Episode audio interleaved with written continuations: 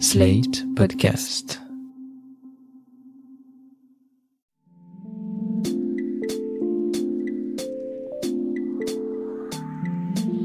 Salut et bienvenue dans cette tourne par rond, le podcast qui répond chaque semaine aux questions que vous vous posez.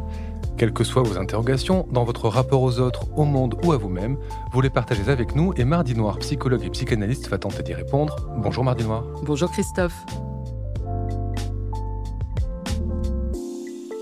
Mardi Noir, j'aimerais vous parler aujourd'hui du problème de Florine. Elle est très inquiète car elle s'est aperçue que son psy était ami avec son patron. Bref, pas besoin de vous faire un dessin. Je la comprends, il y a peut-être déjà la crainte des fuites, euh, d'imaginer qu'il se parle en soirée de son cas. Et surtout, est-ce qu'elle aime bien son patron? Et si elle juge que c'est un pauvre type, ça risque d'entacher l'image qu'elle a de son psy. Oui, c'est vrai que ça enlève un peu l'aura de mystère hein, qu'il peut y avoir autour de son psy. On peut se rendre compte finalement que c'est une personne comme les autres avec sa petite vie. Tiens, c'est marrant, ça me rappelle que petite, je détestais rencontrer ma maîtresse au supermarché.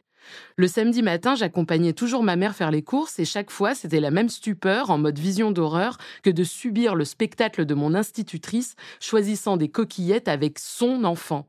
Je n'étais plus l'élève de CM1B, je n'étais plus qu'alors Manu, fille de ma mère et non fille de ma maîtresse. D'ailleurs, le bonjour maîtresse sonnait faux. Il avait ce je ne sais quoi de décalé et de tordu presque un peu dégueu.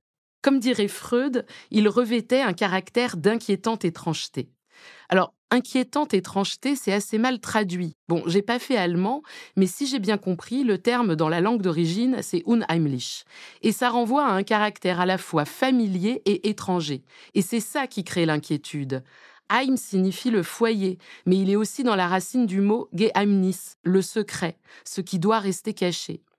Dans son texte, Freud prend l'exemple d'un voyage qu'il fait en train. Il est effrayé par le reflet d'un homme dans la vitre avant de s'apercevoir qu'il s'agit de lui. Eh bien là, ce mot hyper familier de maîtresse avait cette touche étrangère en dehors de l'école. C'était elle sans être elle. Il y a des fonctions comme ça qui collent aux personnes. Cette particularité est d'ailleurs sans doute essentielle pour que le travail puisse se mettre en place. L'intimité propre du professeur s'efface au profit de la transmission. Qui n'a jamais eu une année un enseignant dépressif qui s'est penché en classe sur ses problèmes personnels, parasitant alors son rôle de pédagogue? Pour ma part, j'en ai eu pas mal. Et donc j'imagine que dans le cadre d'une thérapie, c'est un peu la même chose. Exactement, c'est la même mécanique qui est à l'œuvre. Pour autant, est-ce un drame de s'apercevoir que notre psy a des connaissances communes avec nous? Que sa meilleure amie fait partie de notre clientèle Que notre patron est son beau-frère Que vous partagez la même salle de sport Ou que vous la croisez sur une appli de rencontre? Cette sensation sera effectivement certainement étrange. Peut-être que vous allez sentir la fréquence de votre rythme cardiaque augmenter et avoir les mains moites. Mais c'est pas ça le plus tragique. Non, la véritable déconvenue, ce sera de découvrir que votre analyste n'est rien d'autre qu'un être humain. Un peu nul, peut-être grossier, qui rit trop fort, ou à l'inverse, trop tendance, un hipster, l'angoisse. Bref, pas assez comme si ou beaucoup trop comme ça. Mais pourtant, on n'est pas débile, on le sait au fond qu'il y a un être humain derrière l'analyste quand on y va. Oui, mais enfin, la base d'une psychothérapie ou d'une analyse, c'est le transfert, qui se caractérise par le fait de projeter sur le psy. Nous avons choisi celui-ci à cause de son nom, de sa tête, des articles qu'il ou elle a écrits, parce qu'il nous a été recommandé par un ami ou en fonction de ses diplômes. Bref, cette première étape est essentielle et vaut comme un début du transfert. L'analyste est une personne supposée savoir. On lui accorde notre confiance. On mise sur sa neutralité afin de nous motiver à parler. Il ne nous raconte pas sa vie, il ne nous montre pas ses photos du week-end dernier c'est pas un pote, il ne nous encombre pas avec son intimité. Les informations personnelles que l'on partage dans le cadre d'une analyse ne risquent pas de fuiter en dehors de cet espace. Inutile de se demander si notre psy raconte toute notre vie à notre patron, qui se trouve être aussi son beau-frère. Bon, l'éthique prévaut, même si je conçois que cela puisse inquiéter. Au cas où cet aspect deviendrait une source d'inquiétude massive, il faudrait songer alors à changer de praticien ou à aborder cette question avec lui et la travailler en profondeur. En fait, c'est plutôt l'inverse qui peut devenir ennuyeux. Que le patient ait accès, sans le chercher, sans le vouloir, à la vie privée de son analyste, faute de disposer des armes psychiques nécessaires à supporter la désillusion. Cependant, ça peut s'avérer une bonne manière d'avancer dans le travail thérapeutique en se rendant compte que son psy est un être humain comme les autres, avec ses imperfections, et qui, malgré ses failles, n'en demeure pas moins une personne à qui l'on peut se fier. Mais finalement, est-ce que c'est si grave de prendre conscience de qui est le psy pour le travail d'analyse? Bah, ça dépend à quel moment c'est fait, ça dépend des personnes, ça dépend euh, est-ce que c'est au tout début ou à la fin, bref. Moi, ça m'est arrivé plein de fois, notamment une vers la fin de mon analyse où ma psy m'avait passé un appel depuis sa poche et j'ai pas pu m'empêcher de rester en ligne.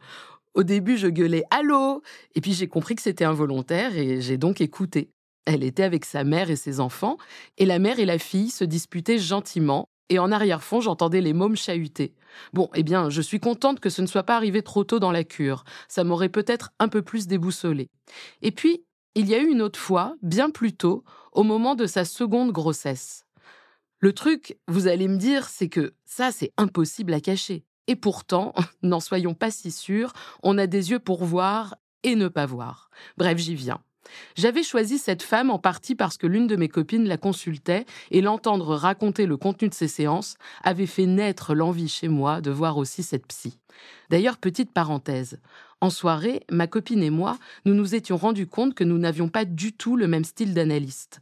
La mienne avait une personnalité assez douce, elle me déculpabilisait, alors que celle de mon amie se montrait dure, elle la mettait sans cesse face à ses responsabilités et de manière abrupte.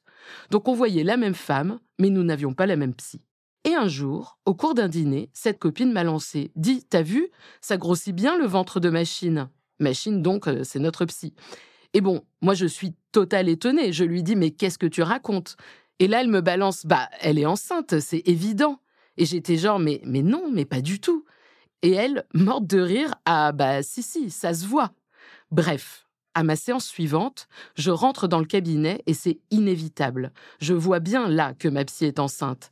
Et je me mets à gueuler. Ou à limite, je l'engueule, quoi.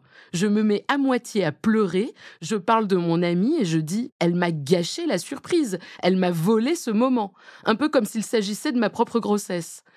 Et en fait, la maternité avait été le thème récurrent de mes séances précédentes. Et il est probable que je refusais en partie de voir l'état de ma psy pour me laisser aller à en parler plus librement. Peut-être que voir son ventre, ça m'aurait censuré. Vos exemples sont toujours incroyables, Mardi Noir. Mais revenons à la vie personnelle des psys. On en parlait dans un épisode précédent. Il y en a de plus en plus qui sont présents dans les médias et surtout sur les réseaux sociaux. Est-ce que potentiellement, ça ne peut pas être aussi un problème pour les patients? Ah si, complètement. Bon, ma psy n'est pas hyper active sur les réseaux, mais enfin, elle popait de temps en temps sur mon fil Facebook ou Twitter, et j'avais remarqué que ça me mettait mal à l'aise, parce que parfois j'étais pas d'accord avec certaines de ses prises de position. Donc au bout d'un moment, je l'ai masquée sur les réseaux pour ne pas être parasité. Je ne voulais pas l'envisager comme étant autre chose que ce petit corps immobile, coincé dans son fauteuil à qui je crachais mes problèmes. Et pour qu'elle reste bien à sa place, il fallait tout simplement que je l'y maintienne. Enfin, vous êtes un peu gonflé parce que vous-même, vous êtes sur Twitter et sur Instagram, et, sans trop chercher, on découvre pas mal de vous. Bah oui, je serais mal avisé de prétendre qu'un bon psy doit se soustraire à toute vie en ligne et s'obliger à rester bien au chaud dans l'entre-soi d'un cercle d'analystes. Pour ceux qui me connaissent un peu, je partage souvent mon intimité et mes interrogations. Il fut un temps, je suis même allée jusqu'à me mettre en scène sur YouTube, alors c'est dire. Mais bon, réduire le thérapeute à une toile vierge et neutre relève du fantasme. Il se doit de laisser toute la place au patient dans le cadre de la cure. Mais éviter de le croiser au détour d'un tweet dans ce monde hyper connecté relève de la prouesse. En revanche, chacun reste libre de détourner le regard. Eh bien, je vais de ce pas checker vos dernières stories sur Instagram, euh, Mardi Noir. Merci et à la semaine prochaine. Je rappelle à nos auditeurs et auditrices qui peuvent nous écrire, vous écrire à l'adresse mardi.noir.slate.fr pour vous poser leurs questions.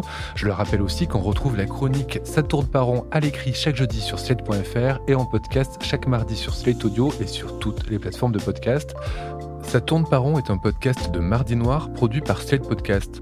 Direction éditoriale Christophe Caron, production éditoriale Christophe Caron et Nina Pareja, prise de son Nina Pareja, montage et réalisation Aurélie Rodriguez. La musique est signée Sable Blanc.